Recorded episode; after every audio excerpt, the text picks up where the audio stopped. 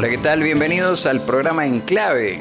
Soy Mario López Núñez, pertenezco a la Facultad de Economía y Administración de la Universidad Católica de Salta. El tema de hoy, apropiándonos del rock and roll. Ya habíamos recordado que en Argentina, en la década del 56, en época muy temprana, empezaba el movimiento del rock and roll en español. Teníamos los ritmos que se iban juntando, lo latino, el shake and beat, el rhythm and blues. Y acá yo hice alusión en su momento a una persona que se llamó Eddie Pequenino, Los Cinco Latinos, Billy Cafaro, Sandro y Lo de Fuego. Pero en la segunda década, de la mitad del 60, ya empieza a llamárselo rock nacional o rock progresivo. Un subgénero que tenía características originales, donde se abordaba más que nada la temática de los jóvenes. Lógicamente, eh, tuvo una gran repercusión entre los jóvenes. Acá podemos hablar de bandas fundadoras como los Beatniks, Los Gatos, Almendra, Manal, Box Day, Arcoiris, Los Abuelos de la Nada, La Joven Guardia, Alma y Vida, Sui Generis. O sea, el rock nacional o rock progresivo de Argentina es uno de los principales antecedentes del movimiento cultural. Y a partir ya de la década de los 80, ya directamente se denominó rock nacional. Ahora, yo le hago una pregunta a usted que me está escuchando. ¿Cómo se llamaba la primera canción del rock nacional? Chan, chan, chan, chan, chan, chan, chan, chan, chan. El nombre de la primera canción del rock nacional, La Balsa. La Balsa es una canción de Lito Nevia y de José Alberto Iglesia, más conocido como Tanguito. Porque todo el mundo escuchó hablar de Tanguito, pero nadie sabía que su nombre era José Alberto Iglesias.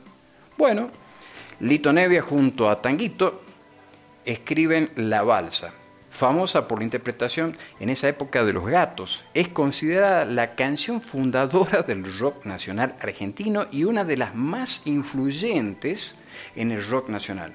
Y por último, vamos a poner una musiquita de fondo como para que yo le vaya nombrando un, listado rápido de las canciones más conocidas del rock argentino, ¿sí?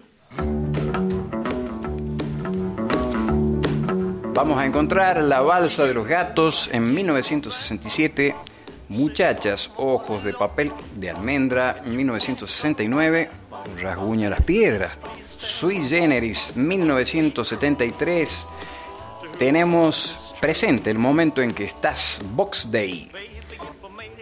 Vamos por Solo le pido a Dios, León Gieco 1978, de música ligera 1999 volvemos hacia atrás y hacia adelante como rock and roll, ¿sí? Seminario, Seminar, Cerú Girán, 1978. Y Dale Alegría a mi corazón, Fito Páez, 1990. Matador, Los Fabulosos Cádiz, 1993. Canción para mi muerte, Sui Generis, 1972. La Rubia Tarada, Sumo, 1985. El Oso, Morris, 1970. Mil Horas, Los Abuelos de la Nada.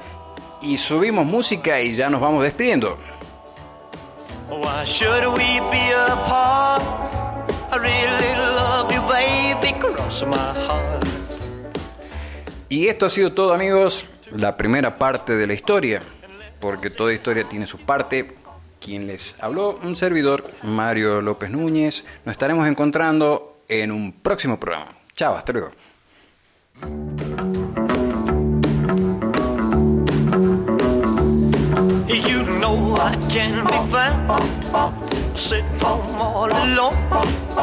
If you come around, at least please tell